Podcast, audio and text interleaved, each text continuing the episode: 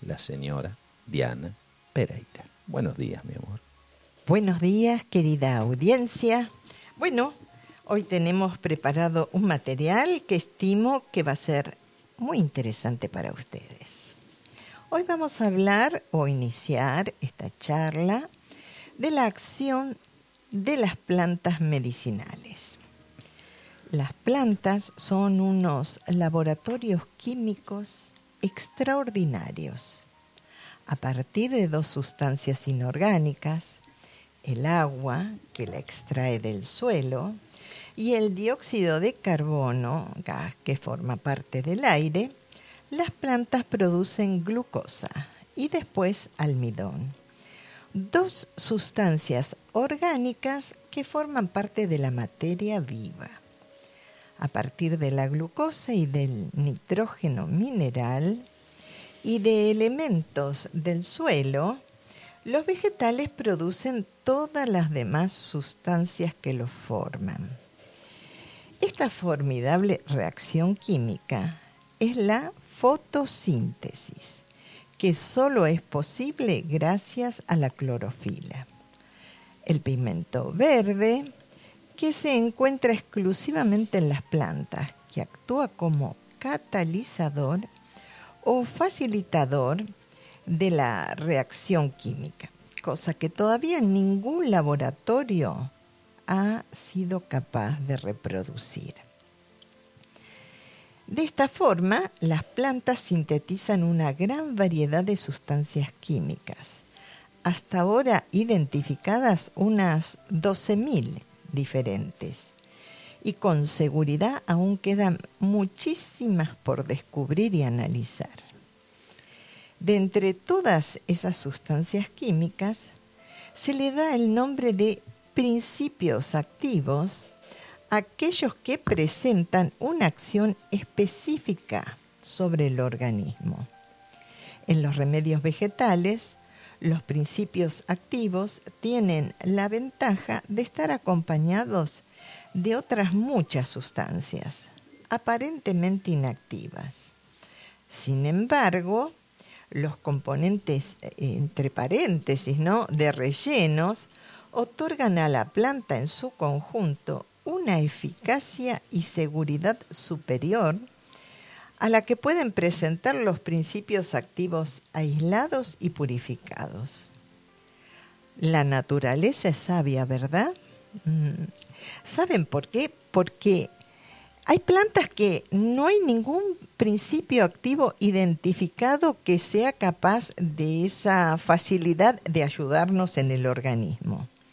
Es la sinergia que conforman todos los principios activos de esa planta. El otro día lo habíamos hablado con alguna de ellas, sí. Esto, esto a lo mejor, Diana, de, ver las cosas todo desde lo individual nosotros, sí. Eh, también nos hace ver a la naturaleza a lo mejor como que cada especie desarrolla, sí, todo su potencial o algo, pero que no depende de las demás. Y sin embargo es, es una falsa percepción. ¿no? Es un conjunto, sí. Es la unidad en la naturaleza lo que nos ayuda, sí. Y además, la eficacia de las plantas medicinales se incrementan cuando se usan en un marco de una cura de revitalización natural. También antiguamente las plantas medicinales se dividían en grupos según el tipo de trastornos que pudieran tratar. Desde el punto de vista de la medicina integral, es fundamental conocer la acción de las plantas y la manera en que pueden cambiar y conseguir combinar el efecto deseado. Eh, siempre estamos hablando que para estar saludables y conservar esa salud, hay que tener una vida saludable. Eh, no solo eh, tomar tinturas o favorecerse de las plantas, sino una vida que no sea sedentaria, una actividad mínima como una caminata diaria, una alimentación sana, que no tenga alimentos procesados industrialmente, porque están llenos de químicos, eso lo decimos siempre. Y si todavía podemos tener una huertita orgánica en casa, es lo ideal, es lo ideal. Así que es todo un conjunto de cosas. Además eh, de eso, eh, conectarse con nuestro centro de amor, donde encontramos la paz, la armonía y el equilibrio emocional. Eso fundamental. Así es. Bueno, hoy elegimos cardo mariano y otras especies que nos van a ayudar a mantener sano nuestro hígado y nuestro sistema en general, porque el hígado es un órgano sumamente importante con todas las funciones que desempeña para nuestro organismo. El cardo mariano, Silibum marianum, nombre científico, es originario del mar Mediterráneo. Es una planta conocida desde la antigüedad. Se la cultiva en gran escala en América del Sur y Australia. Y en Argentina existe como especie silvestre. Las partes de la planta que vamos a usar para extraer los principios activos son hojas tiernas, floración y semillas. La recolección es cuando está la floración o al terminar la misma. El componente principal del cardo mariano, o sea, el principal principio activo es la silimarina, cuyas propiedades son protectoras del hígado y de la vesícula biliar es un regenerador hepático. Es útil en casos de hepatitis, cirrosis y daños causados por el alcohol y también por la acumulación de medicación alopática que es muy química. La persona que toma mucha medicación alopática se le congestiona el hígado y tiene que hacer limpiezas. Eso es esencial para que el organismo siga en estado de salud. En caso de envenenamiento por medicamentos o también por hongos, ayuda mucho el cardomariano. También ayuda a la digestión de las grasas. Previene el daño hepático causando por los medicamentos, como decíamos, tal como este, el caso de las personas que toman antirretrovirales empleados para la enfermedad del SIDA. Esos medicamentos parece que congestionan muchísimo el hígado y es necesario limpiarlo con mayor asiduidad. Es el filtro del organismo. Tal cual. Ayuda también a estimular la secreción de la bilis en caso de digestiones lentas o piedras en la vesícula. O sea, para aquellas personas que están aquejadas de vesícula, este, mal funcionamiento, ayuda muchísimo eh, en este malestar. También ayuda a las cefaleas y migrañas de origen hepático. Cuando comemos algo muy pesado o que no nos cayó bien. Entonces protege al hígado de las toxinas estimula la síntesis de proteínas en las células hepáticas y eh, de su regeneración y normal funcionamiento. A nivel vesícula, ayuda a la litiasis biliar. Se ha comprobado sus efectos benéficos ante una situación de colon irritable el hígado forma parte de nuestro aparato digestivo, realizando más de 500 funciones y está considerado el laboratorio químico de nuestro organismo. Y queda claro los beneficios que aporta el cardo mariano para el hígado.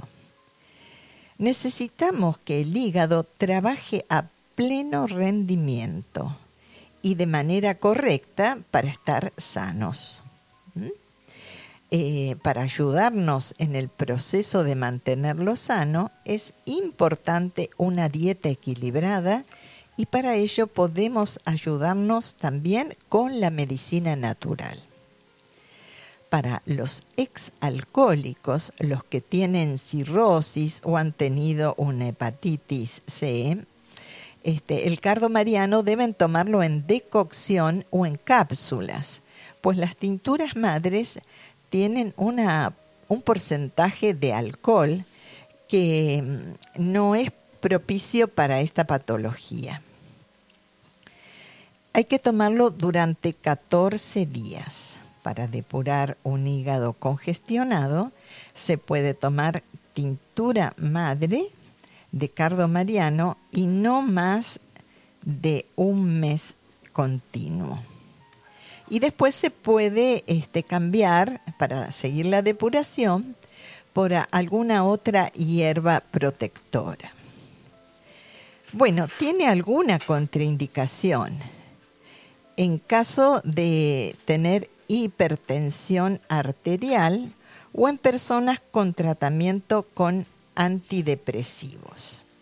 Pero también hay otras hierbas para conservar el hígado sano. ¿Cómo ayudar al hígado a desintoxicar el organismo? Hay que evitar alimentos procesados, estimulantes y azúcar. Introduce en tu dieta verduras crudas de sabor amargo, hojas verdes, fermentados, germinados y proteínas de calidad. También toma cúrcuma, boldo y otras plantas que mejoran el funcionamiento hepático. Alimentos que mejoran esta función son los aucauciles, brócolis, puerro, rico en compuestos azufrados, los garbanzos, también espárragos germinados y hojas verdes y también fermentados. La manzana, rica en antioxidantes y en pectina. Hay más hierbas para cuidar el hígado y la vesícula cuando está recargada. El diente de león es maravilloso en estos casos. También está el cardo santo, Infusiones para cuidar el hígado y depurarlo. Té verde, cola de caballo, hojas de sauco, diente de león, tomillo y boldo. Y las frutas, manzana, limón, uvas, arándanos, pomelo, naranja y palta. La palta también es excelente nutriente. Bien, y hay algunas otras plantas que vamos a detallar un poquito para mejorar eh, la función hígado-vesícula. El diente de león, cuyo nombre científico es Taraxacum officinalis. Tiene vitamina C y varios antioxidantes. Qué manera de ver el diente de león en Ushuaia cuando fuimos. Eso lo iba a mencionar, mira, mm. porque nunca vi un diente de león tan, tan, tan vital. Tan vital, tan desarrollado y tan grande. Es un tamaño exagerado. Se ve que ahí la gente necesita diente de león, los que viven por allá. ¿Y quién no? Porque, sí, porque dicen eh, que los devas ah, siempre van a plantar en, el, en, tu casa o en donde vivís la planta que necesitas para mm. estar sano. Bueno, el diente de león es una planta que crece en forma silvestre casi en cualquier terreno. Y es la clásica plantita con flores amarillitas que luego se transforman en el vulgar panadero. ¿Se acuerdan del panadero? Sí, sí. Es una herbácea perenne que crece y se desarrolla con facilidad. Bueno, iba a contar lo que anticipó Oscar, que en Ushuaia había campos de esta planta, más grandes de las que vi desarrollarse en cualquier otro lugar. Es gigantes, mm, sí, y hermosas. Acá tenemos una preguntita que nos hace, creo que es Vivi Bracamonte. Saludos, Vivi, buenos días, hermosa, ¿cómo estamos? Todos bien allí, consagrada, dice, gracias a la vida, en servicio, amando lo que hago. Claro que sí. Y pregunta, Vivi, si se puede combinar cardo mariano y cúrcuma. Mira, eh, no tengo la experiencia de combinar las dos, pero podés ingerir las dos. Por ejemplo, yo lo hago. Hay veces que tomo una vez al día, a la mañana en ayunas, es ideal el cardo mariano. ¿Pero las tomás en forma individual o Separadas, ah, separadas, separadas. La cúrcuma ya hemos hablado extensamente porque es una planta maravillosa para eh, desintoxicar y este, aportarnos salud. También baja la presión arterial. El colesterol. Sí, es, es maravillosa. Ya hemos hablado y en, en, el futuro podemos repetirlo para aquellos oyentes que, que, no, lo, no, lo, pudieron escuchar. sí. Yo lo hago en forma separada. Entonces, por un lado, dientes de león, una vez sola a la mañana en ayunas. Acá hablaba del cardo mariano. Eh, cardo mariano. Cardo mariano y cúrcuma. Sí, juntamos estas dos. Por ejemplo, en, en el mismo gotero poner eh, la misma cantidad de cardo mariano y diente de león. No se, contra, no se contrapone. No, y ah. carqueja también, en partes iguales. Es un hepatoprotector maravilloso. Bien. Y limpia y descongestiona el hígado. Pero el, la, la, gente que, que, bueno, que siente más que el cardo mariano le puede hacer bien, tomarlo una sola vez a la mañana en ayunas y en el resto del día o en las comidas, entonces este, la cúrcuma. Y algo importante también, no hacerse mala sangre. Ah, eso es fundamental para el buen funcionamiento hepático. Las broncas congestionan el hígado energéticamente. Muy bien, adelante. Bueno, entonces este, estábamos hablando que en Ushuaia crece en forma maravillosa, ¿sabes? Ana Catalina, ahí tenés cantidad Me acuerdo cuando fuimos a dar el taller allá. Bueno, durante siglos esta planta ha sido utilizada para curar y prevenir muchas enfermedades. Estamos hablando del diente de león. Hoy es una hierba muy estudiada por la ciencia médica occidental. Tiene muchas propiedades a nivel medicinal en la medicina tradicional ha sido muy utilizada para tratamientos de eczemas y erupciones, también para cierto tipo de infecciones virales. Las partes que se usan de la planta, toda, de la raíz a la parte aérea, o sea, toda la planta la podemos usar. Y también este, trata afecciones hepáticas y biliares, haciendo fluir adecuadamente la bilis. Afecciones estomacales, gases, ayuda a una buena digestión. También ayuda a controlar la diabetes. Disminuye la retención de líquidos, mejora la salud de los huesos. Para las afecciones de la piel, prevención del acné por tener propiedades este, alcalinas, antibacterianas, antifúngicas y germicidas. Ayuda también al estreñimiento, a la anemia y regula la presión arterial. Se puede usar en ensaladas, en distintos tipos de comida y en tinturas madres. Se considera segura con pocos efectos secundarios. Solamente está contraindicada cuando hay malestar gastrointestinal, diarreas o dermatitis. También, este, como todas las plantas para embarazo y lactancia, no la aconsejamos. Y bueno, vamos a hablar brevemente de la carqueja. Bacharis trimera es el nombre científico. El que no toma carqueja se queja. Bien. y bueno, si tenés que tomar carqueja es porque te quejas, porque eh. las broncas ayudan a todo eso, sí. Demandando. La carqueja es un, una planta muy hepatoprotectora. antiespasmódica, antiséptica, antiácida, antirreumática. Se usa para afecciones como cólicos hepáticos, gastritis, gota, enfermedades reumáticas. También ayuda a eliminar la parasitosis intestinal, estreñimiento, diarrea, gastroenteritis, anemia, gripe, fiebre, amigdalitis, aftas, colesterol, diabetes, bronquitis asmática. Se usa en té, es muy amarga, en cápsulas y en tinturas madres. Bueno, ahora quería contarles brevemente, ¿hay tiempo?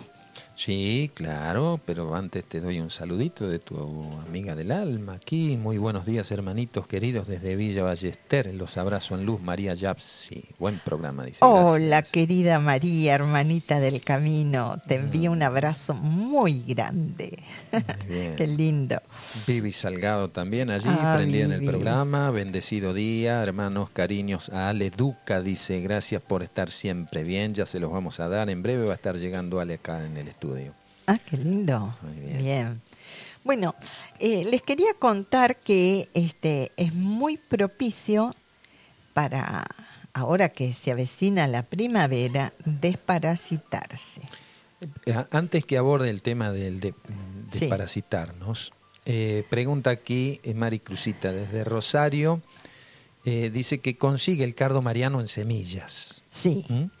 ¿Debo molerlo para hacer la infusión o con el grano es lo mismo? No, hay que molerlo, porque cuando más triturado y chiquito lo tenemos, más va a facilitar este, que los principios activos queden en la decocción. Eh, quería, no es tisana, es, es decocción. Es decocción. Está la infusión y la decocción. Bien. Para aquellas personas que a lo mejor no, no entendieron la diferencia, la infusión es para aquellas plantas tiernas, florcitas, pétalos. Por ejemplo, la manzanilla, que se usa solo la florcita, es infusión, que es colocar la plantita y arriba la planta, el agua eh, hirviendo o un minutito antes de hervir. Y la decocción es para aquellas partes duras de la planta que requieren una acción más pronunciada del calor y del agua para extraer los principios activos. Las semillas son duritas. Molerlas con un molinillo de café, si tenés, o un, mortero. un morterito y el ahí palo de amasar, Mari, cualquier cosa. ¿eh? sí. Y hacer este lo más chiquito posible de las semillas trituraditas y hervirlas de 3 a 5 minutos y tenemos esa decocción maravillosa para depurarse. Muy bien. Bien. A ver cómo es el tema del desparasitamiento que es conveniente eh, continuamente desparasitarse, puede ser con un mes con propóleo, un mes con un mix desparasitante. Bueno, Agosto es propicio, ¿verdad? En realidad la primavera, pero lo quiero difundir ahora porque estamos a tiempo de preparar las tinturas madres que llevan un mes de maceración, si es que las tenemos, para que cuando empiece la primavera esté listo este mix. Bueno, algunos empezaron el primero de agosto con la clásica grapa con ruda. Eso es para, para festejar el Día de la Pacha. bueno. ¿cómo nos vamos a desparasitar? Para ello vamos a usar plantitas con propiedades antieméticas o vermífugas, que son plantas que ayudan a expulsar gusanos intestinales, lombrices, oxiuros y tenias. Plantas con estas propiedades tenemos ajenjo, boldo, suico, genciana, menta peperita, olivo y propóleo, que no es una planta, pero es una consecuencia de las plantas. Exacto, porque es la resina de ciertas plantas que la abeja elabora en su, este, en su propio organismo. Claro. Y que es un poderoso antibiótico. Exactamente. Bueno, en la misión tenemos un mix antiparasitario maravilloso que actúa genial. Y su composición es mitad ajenjo y mitad suico. Entonces ya tenemos varias plantas para ir ayudándonos. Y lo que quiero decirle, que ya lo, lo he dicho varias veces, que no es aconsejable estar meses con una misma planta. Hay que ir intercambiando plantas que tengan las mismas propiedades, ¿no es cierto? Que sean antiparasitarias. Ya mencionamos recién algunas. Ahora quería contarles que Néstor Palmetti, en su cuaderno sobre parásitos, dice, todo tejido viviente puede ser ocupado por parásitos. Es imposible concebir un organismo sin parásitos.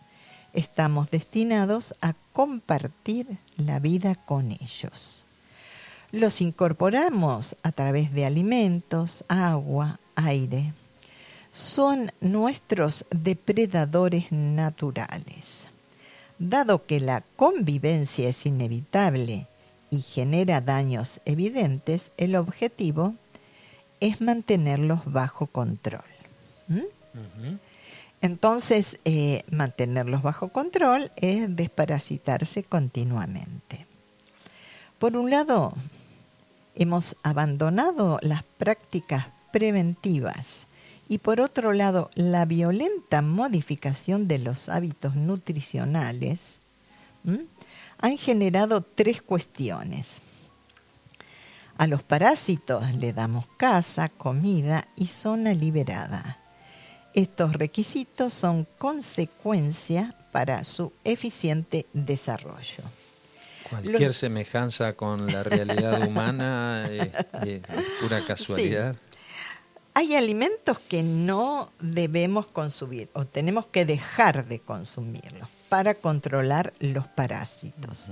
Estos son fundamentalmente azúcar, lácteos y harinas refinadas. Ahí está. ¿Mm? Es un círculo vicioso que generan los azúcares y el oxígeno.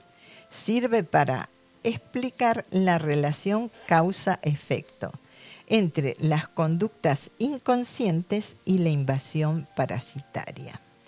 Estamos llenos de parásitos y estos nos envían mensajes, más azúcar, más azúcar, más azúcar, porque se tienen que alimentar, y al más azúcar, más invasión de parásitos. Muy bien. Hongos y parásitos se alimentan de azúcares. Los almidones también son azúcares. A mejor ingesta permitimos mayor multiplicación de estos, a mayor población, más demanda o mayor deseo de azúcares. Bueno, hay una plantita que la mencionamos, que es el suico, que ayuda mucho y crece acá en abundancia. En abundancia total. Muy conocida en Paraguay. Se usa la parte aérea cuando está en flor, hay que recogerlo.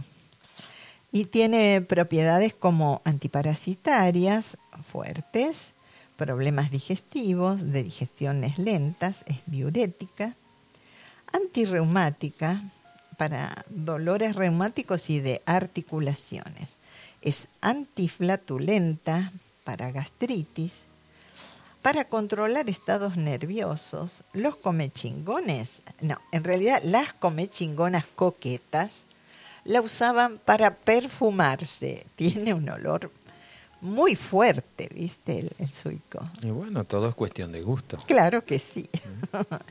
y bueno, ya que mencionamos ese mix de la misión, que es suico ajenjo, vamos a contarles tan, eh, un poco las propiedades del ajenjo. Eh, la planta que usamos, Artemisia, es una de las Artemisias absitinium.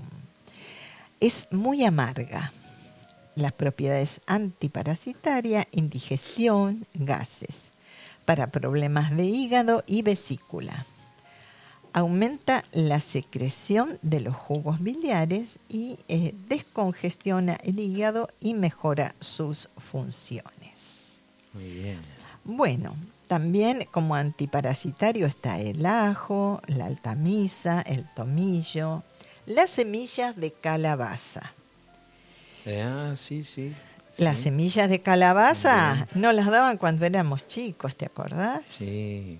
sí, El sí. ajo también es muy antiparasitario.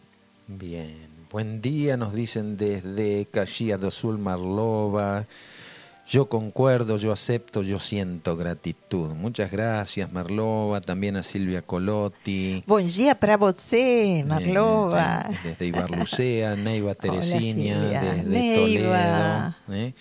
Iluminado programa, Diana dice, Oscar, Maripío, Mirta Pech, que estaba allí escuchando el mantra Oh, y moviéndose. Mirtita, siempre hermosa escuchando. Los benditos en este nuevo día donde despertar es un milagro. Es verdad, estar en capilla visualizándola es una bendición. Gracias por tanto amor. Grupo Padre Pío. Gracias. Emilio, como siempre, Emilio fiel, firme como rulo de estatua allí. Hola, grupo querido, genial, Diana, qué maravilloso. El Cardo Mariano nos manda aquí una inspiración que después vamos a leer. Gratitud eterna también para todos ustedes. Ali y Emi en Santo Tomé, dice. Ya lo vamos a estar compartiendo este escrito bonito que nos ha enviado. Y bueno, es la ley de sincronicidad, ¿no? Porque de- hay temas que abordamos a veces y que la gente, sin saber el tema que vamos a abordar, también está enviando cosas atinentes a, a- a esa temática. Guillermo Cid, también desde Hola, allí. Guille y ¿eh? Vivi. Un Eh, abrazo desde aquí. Claras y simples explicaciones de las hierbas, dice, qué maravillo, qué maravillosa toma de conciencia. Y así es, esa es la intención de desarrollar estos programas todos los sábados, el sábado holístico que ya tiene más de un año. Buenos días, bendecido día, gracias por tanto. eh, saludos a la tribu Sole y Jesús desde Villa Giardino. Oh, Muy bien, ahí está, ¿eh? Toda la tribu está a full. Jesús Muy bien. y Sole. Bueno, quería contarles, voy a cerrar con esto. Conozco gente que ha tenido hepatitis C y se ha curado. La hepatitis C puede desarrollar una cirrosis, desarrolla cirrosis. Y si uno no se cuida, puede ser mortal. Ajá. Eh, tanto la, la cirrosis de, que, que eh, puede producir esta hepatitis como la cirrosis por alcohol, este, por las bebidas, ser adicto a las bebidas, puede llegar a curarse y conozco gente que se ha curado de la siguiente forma, un régimen estricto. ¿m? que favorezca la función hepática y este cardo mariano en decocción. Eso ayuda a regenerar el hígado. Ajá. Eso es maravilloso y doy fe que hubo gente que se ha curado de la cirrosis hepática. Porque el hígado, perdón, es el único órgano del cuerpo que se regenera. Entonces, si lo cuidamos, este, vamos a lograrlo. Este, requiere mucha, eh, mucho cuidado de nuestra parte en lo que este, ingerimos, también en todo lo que es a nivel emocional, pero se cura, se cura esa enfermedad. Qué maravilla, ¿no? Bueno, me despido con todo amor. Hasta el próximo sábado. Muy bien, gracias. muchas gracias. A ustedes. Muchísimas Hasta gracias. pronto. Así pasó la columna fitoterapéutica con Diana